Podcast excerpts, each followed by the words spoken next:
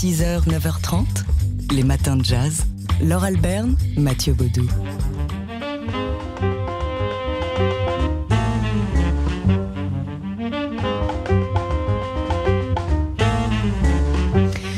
Alors, ce qu'on écoute ici, c'est du jazz euh, anglais par euh, deux saxophonistes britanniques, Tabby Eyes et Ronnie Scott. Ronnie Scott, comme le club, le légendaire club londonien. Ouais, le saxophoniste Ronnie Scott qui a donc donné son nom à ce club londonien dont on fête aujourd'hui le 95e anniversaire de, de la naissance. Ronnie Scott qui, euh, comme beaucoup de musiciens britanniques de sa génération, joue euh, quand il est tout jeune, à la fin des années 40, sur le paquebot, le Queen Mary.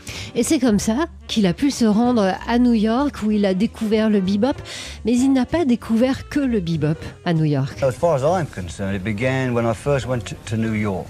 Le début, ça a été quand je suis allé pour la première fois à New York en 1949. J'avais 22 ans.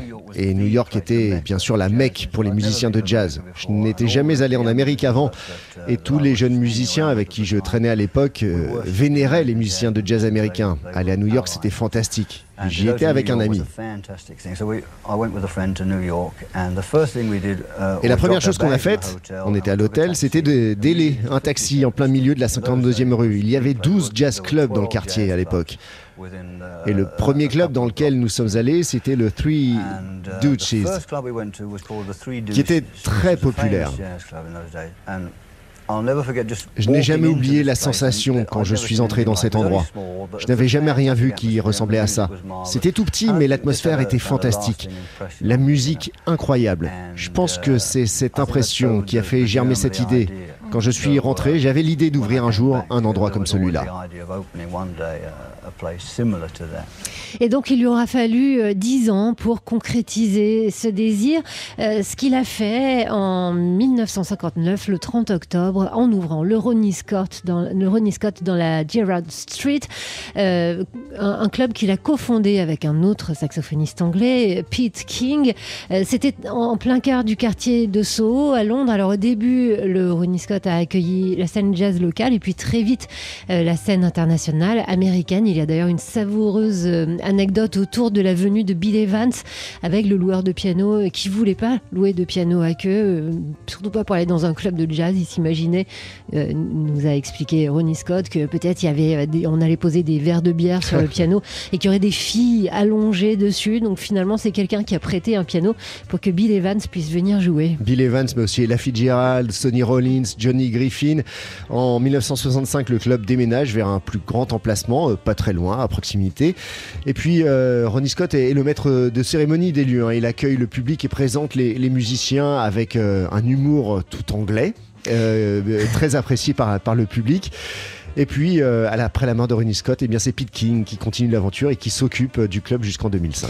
Alors aujourd'hui, bah, le Ronnie Scott reste un lieu incontournable de la scène euh, jazz londonienne qui accueillera dans les prochaines semaines, on a fait un petit tour de la programmation pour vous, le saxophoniste et chanteur Curtis Tigers, ce sera fin février. Il y aura les Français de Monsieur Mala le 2 mars, Camille Berthaud fin mars, ou encore Kyle Eastwood mi-mars et, Isfar Sarabski. Ce sera le 18 mai prochain prochain si vous avez envie de faire euh, un tour de l'autre côté de la Manche. En plus, maintenant, on peut y retourner. Ouais, au Ronnie Scott, donc chez Ronnie eh Scott, euh, dont on célèbre aujourd'hui le 95e anniversaire de la naissance. 6h, 9h30, les matins de jazz. Laure Alberne, Mathieu Baudou. All my life is photography. Photography, you know, I dream of it. And if I leave a legacy, it will be to help people to pursue photography or education. is my number one. Le photographe euh, ghanéen James Barner. La photographie, c'est toute ma vie. La photo, vous savez, j'en rêve. Et si je laisse un héritage, ben, ça sera d'aider les gens, de les aider à poursuivre dans la photo, ou bien l'éducation, qui est ma priorité numéro un. James Barner, qui fait euh, l'objet euh, d'une exposition en ce moment à la galerie Clémentine de la, la Ferronnière à Paris. C'est jusqu'au 19 février prochain. Ça s'appelle The Roadmaker. On vous avait parlé d'une grande exposition consacrée à James Barner, organisée à la Serpentine Galerie de Londres. Et ça y est, donc Les photos de James Barner sont visibles à Paris, allez-y. Et on peut vous dire qu'on est drôlement content parce qu'elles sont vraiment super ces photos. Euh, James Barner, Barner est né dans les années 20 au Ghana. Euh, il s'est installé à Londres à la fin des années 50 où il a vécu entre les deux, entre Londres et le Ghana. Et c'est là euh, qu'il a communauté, euh, qu'il a documenté euh, la vie des communautés noires britanniques, notamment pour le magazine Drum. Il explore la, la photo de mode et il diffuse la, la photo couleur et quelle couleur hein. Dans les années 70 au Ghana, euh, vous voyez des portraits en pied dans Londres avec des, des tenues hyper colorées, des tenues posées, euh, des, des modèles qui posent plutôt. euh, C'est toute une, époque, un, un- un- un concentré de l'époque que nous est livré par, par James Barner. Un autre euh, Swing in London, donc c'est une exposition à voir en ce moment à Paris à la galerie Clémentine de la Ferronnière. Polka. Chaque photo a son histoire. Et comme tous les vendredis, euh, on a avec nous un membre de l'équipe de Polka Magazine. Aujourd'hui, c'est vous, Dimitri Beck, qui nous emmenez en Ukraine. On avance dans une sorte de tunnel de briques et de broc, un étroit couloir avec d'un côté la terre et de l'autre des parois de tôles ondulées métalliques et même qui se trouvent au-dessus de nous. Devant nous, un soldat de dos. Il marche sur des planches de bois fragiles. On avance avec lui au cœur de l'image, dans ce qui semble la sortie d'un tunnel. Au bout, une forte et belle lumière d'hiver qui nous attire. Le soldat est en tenue camouflage, blanc et gris. Il porte un casque sur la tête, un gilet pare-balles et à sa ceinture tout un attirail militaire. Tout autour, la nature est recouverte de neige. Ce soldat qui fait son chemin de ronde, c'est Ivan. Il a 30 ans, père de famille avec deux enfants. Il est lieutenant dans l'armée ukrainienne. Et il est là, posté dans un univers glacial, à veiller sur le front de Promzana, dans la ville d'Avdivka, à l'est de l'Ukraine, à quelques kilomètres seulement de Donetsk, qui est tenu par les forces russes.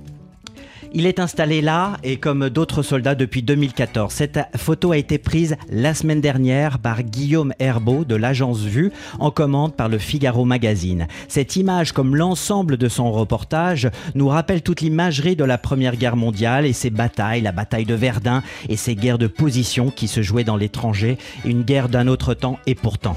Et Guillaume Herbeau, bah, c'est pas un, un nouveau dans la région. hein. Il suit d'ailleurs ce conflit depuis ses débuts en 2014. Et il y retourne 4 à 5 fois par an, et en particulier sur cette zone de front. Il nous a raconté, euh, Guillaume Herbeau, que les soldats, ukrainiens sont positionnés là-bas, parfois plusieurs mois, face aux troupes russes. Ils restent sur les mêmes lieux, à entretenir les tranchées, les souterrains, leurs abris, à coups de pelle. Ces derniers temps, la température, d'ailleurs, les quelques jours derniers, la dépense euh, de la nuit, c'était même à moins 10 degrés. Le sol est gelé, et quand il fait plus d'eau, eh bien, on patauge dans la boue. Ces soldats, donc, font face à des tirs sporadiques, des snipers. Il y a souvent quelques attaques. Et euh, Guillaume Herbeau nous avait dit que euh, depuis quelques années, il y avait même, ces derniers mois, des, des grenades qui étaient lâchées par des drones. Voilà, l'ennemi est tellement proche, parfois quelques dizaines de mètres seulement, qu'il faut parler doucement pour ne pas être enten- entendu par l'ennemi. C'est ce qui inquiète aujourd'hui le plus les soldats, selon Gu- Guillaume Herbeau, c'est de trouver étrangement,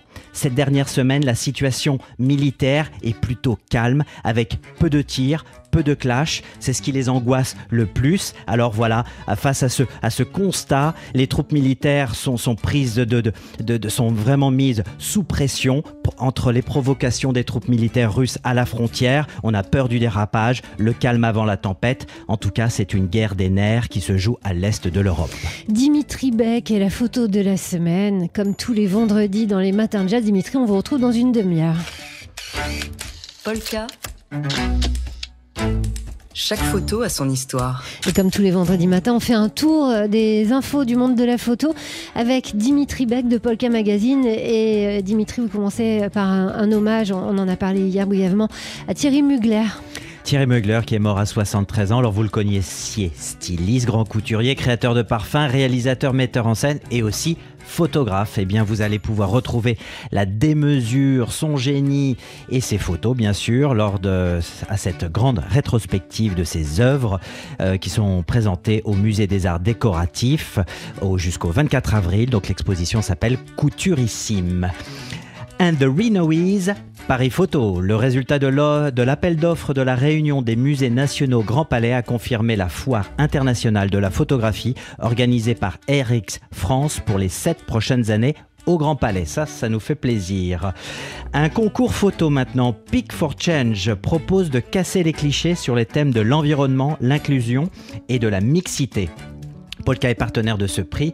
Voilà, on veut un peu chambouler la donne, se renouveler en termes d'image. Vous pouvez retrouver toutes les infos sur notre site du euh, Polka Magazine, donc à Pick for Change. Et sachez qu'il y a quatre grands prix. Chacun sont dotés de 5000 euros. Et il y en a d'autres aussi, donc ça vaut le coup. C'est jusqu'au 14 février pour participer. Et un happy end pour ces actualités de la photo. Vous vous souvenez probablement de cette image bouleversante de ce père syrien qui porte à bout de bras son enfant handicapé qui lui sourit. Je vous en avais parlé à ce micro eh bien, l'histoire de cette photo, qui avait remporté le prix de la photo de l'année au Festival de Sienne en Italie, avait ému la planète, nous aussi.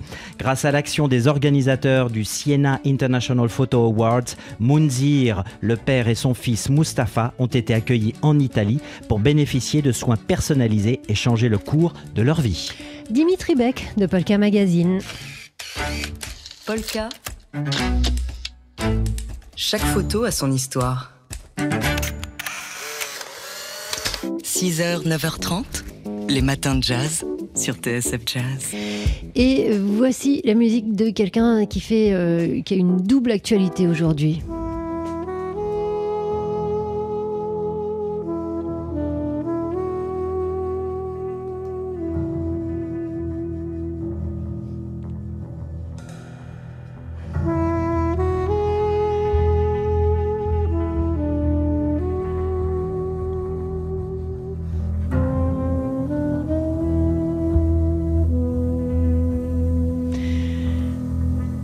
C'est Émile Parisien qu'on écoute ici avec Louise, le morceau qui a donné son titre à son nouvel album. C'est un album qui sort aujourd'hui. Ouais, sur le label Act Music, quel beau titre que ce Louise, avec euh, aux côtés du saxophoniste Roberto Negro au piano, Manu Kodja à la guitare, mais aussi le trompettiste Théo Crocker, euh, Joe Martin à la basse et Nashit Waits à la batterie, un sextet de haut vol donc sur cet album. Émile Parisien qui est aussi en concert ce soir pour l'ouverture du festival Son d'hiver. Et oui, quelle belle, quelle belle fête pour euh, la sortie de cet album. Ce sera donc au Kremlin Bicêtre, à l'espace culturel André Malraux. À l'occasion de cette euh, double actualité, Émile Parisien viendra tout à l'heure dans Daily Express au micro de Jean-Charles Doucan et il jouera deux extraits de ce nouvel album un album qu'on vous offre aujourd'hui sur TSF Jazz. Euh, c'est notre jeu du jour. Vous avez jusqu'à 19h pour y, participer. Et le mot de passe, si je ne me trompe pas, voilà, j'ai retrouvé ma feuille, c'est saxophone. C'est facile, on veut que vous le gagniez cet album. Les matins de jazz.